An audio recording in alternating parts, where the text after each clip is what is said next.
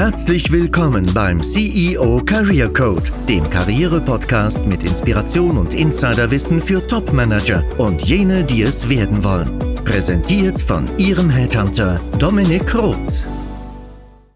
Ich möchte mit Ihnen ein kleines Experiment durchführen. Ich stelle Ihnen zwei Personen vor mit deren jeweiligen Charaktereigenschaften und Sie überlegen sich ganz spontan, wer Ihnen ad hoc sympathischer erscheint. Einmal haben wir hier den Michael, der ist intelligent, fleißig, ehrgeizig, eigensinnig, kritisch, neidisch. Und wir haben den Andreas, der ist neidisch, kritisch, eigensinnig, ehrgeizig, fleißig und intelligent. Lassen Sie mich raten. Sie entscheiden sich für den ersten Kandidaten, Michael.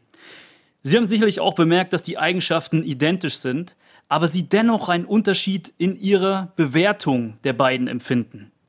Da ich kein Forscher bin, stammt das Experiment natürlich nicht von mir, sondern von dem Sozialpsychologen Salomon Ash.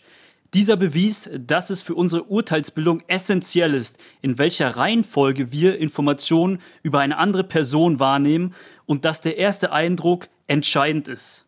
Dieses Phänomen nennt sich Primacy-Effekt, also die ersten Informationen über einen Sachverhalt oder über eine Person beeinflussen die Bewertung aller weiteren Informationen und bestimmen den Gesamteindruck, den wir entwickeln. Auch der Halo-Effekt ist hier natürlich zu sehen, denn die ersten positiven Attribute von Michael überstrahlen alle weiteren Eindrücke, die dann eher einen unsympathischeren Touch haben. Und doch hat man ein besseres Bild von ihm als von Andreas, obwohl beide mit den gleichen Persönlichkeitsattributen gesegnet sind.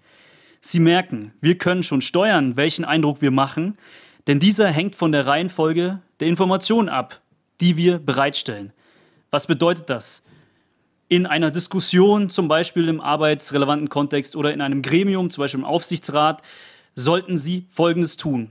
Erstens sollten Sie als erstes das Wort ergreifen, wenn Sie überzeugen wollen. Und zweitens sollten Sie Ihr stärkstes Argument nicht, zum, nicht bis zum Schluss aufheben, sondern von Anfang an nennen. Es geht nämlich darum, dass sie durch dieses erste starke Argument und durch ihren Auftritt am Anfang die restliche Diskussion prägen und dementsprechend auch den Ausgang der Diskussion, das Ergebnis beeinflussen. Selbes zählt natürlich auch für Verhandlungen. Also, sie prägen nachweislich das Gesamturteil nach diesem Vorgehen und das nennt sich Priming. Was tun Sie denn zum Schluss? Also warum spricht man denn auch oft von einem Joker, zum Beispiel in einer Verhandlung? Hier geht es um den Recency-Effekt. Das ist eben der Gegenspieler zu dem Primacy-Effekt, gemäß welchem die letzten Informationen gut im Gedächtnis bleiben und natürlich auch das Gesamturteil bestimmen. Also heben Sie sich das zweitbeste Argument bis zum Schluss auf. Da hat sich mir die Frage aufgedrängt, als ich von beiden Effekten hörte, welcher Effekt ist denn stärker? Und die Forschung gibt da ein recht klares Signal, dass der Primacy-Effekt meistens stärker ist, aber in Situationen, in denen ein Ereignis zu bewerten ist, das lange her ist, also zu dem wir einen sehr langen zeitlichen Abstand haben, kann auch der Recency-Effekt dominieren. Denn die letzten Eindrücke bleiben dann besser im Gedächtnis. Das ist in Diskussionen die ein Ergebnis vielleicht auch unmittelbar oft zur Folge haben, nicht der Fall. Die Forschung spricht sich hier eher für den Primacy-Effekt aus. Ich glaube, es war Murray Barrick von der Texas University, der Entscheidungsverhalten von Personalern im Bewerbungsgespräch evaluierte. Und das fand ich besonders interessant. Es wurde nämlich eine hohe Stichprobe von Personalern zu Anfang eines Interviews zu einem Kandidaten befragt und eben auch zu Ende des Interviews. Und dabei stellte sich heraus, dass die Urteile, die die Personaler getroffen haben, also die wurden nach drei Minuten befragt, nach drei Minuten Interviewdauer, sehr hoch korrelierten zu dem Gesamturteil am Ende des Interviews. Sprich, viele Personaler haben den Eindruck, den sie nach drei Minuten schon gewonnen hatten, im Laufe des Interviews, auch wenn es bis zu eineinhalb Stunden dauerte, nicht mehr revidiert. Das spricht schon für eine Relevanz des Primacy-Effekts im Kontext des Bewerbungsgesprächs. Also was können Sie tun, um das Vorstellungsgespräch von Anfang an in Ihrem Sinne zu primen? Ich gebe Ihnen einen Tipp, der nicht von mir stammt, sondern von dem bekannten Sozialpsychologen und Verhaltensforscher Robert Cialdini. Dieser Tipp resultiert aus einer Studie aus dem Jahr 2018, 2019, also relativ aktuell. Und da ging es ganz klar auch um den Bewerbungskontext. Konkret geht es um eine Frage, die einen wahren Social Hack darstellt. Und auch Geschäftsführer, denen ich den Tipp gebe, melden sich regelmäßig zurück, dass sie den Tipp unterschätzt hätten und schon den Eindruck haben, dass von Anfang an das Gespräch in die richtige Richtung gelenkt wurde. Sie kennen die Szene, wenn Sie im Jobinterview nach einem kurzen Smalltalk zum inhaltlichen Teil übergehen mit den Beteiligten auf der anderen Seite des Tisches.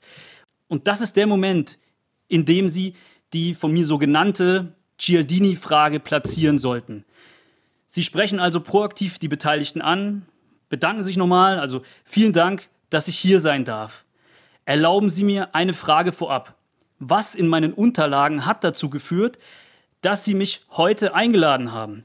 Oder wenn schon ein Telefoninterview zum Beispiel stattgefunden hat, was aus dem Vorabgespräch hat dazu geführt, dass Sie mich nochmal persönlich kennenlernen wollen? Was tun Sie? Richtig, Sie primen die Beteiligten positiv auf das restliche Gespräch, denn es sind positive Aspekte, die jetzt genannt werden und auch tatsächlich verbal geäußert werden zu Anfang des Gesprächs.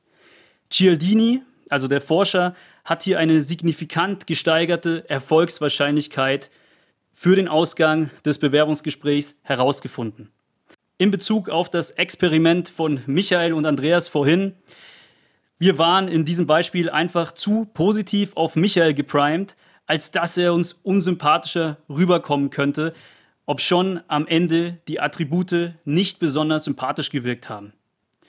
Zu der Wissenschaft des Gemochtwerdens gibt es noch eine weitere Podcast-Folge, in der ich über den sogenannten Liking Bias spreche und auch darauf eingehe, wie wir diese Wahrnehmungsverzerrung für uns in unserem Sinne weiter nutzen können. Diese Episode zählt auch zu der Reihe des perfekten ersten Eindrucks. In den nächsten Folgen geht es dann auch noch um die Rolle von Selbstbewusstsein und Kompetenz. Also abonnieren Sie diesen Podcast, um das nicht zu verpassen. Denn für den ersten Eindruck gibt es keine zweite Chance. Vielen Dank fürs Zuhören, Ihr Dominik Roth.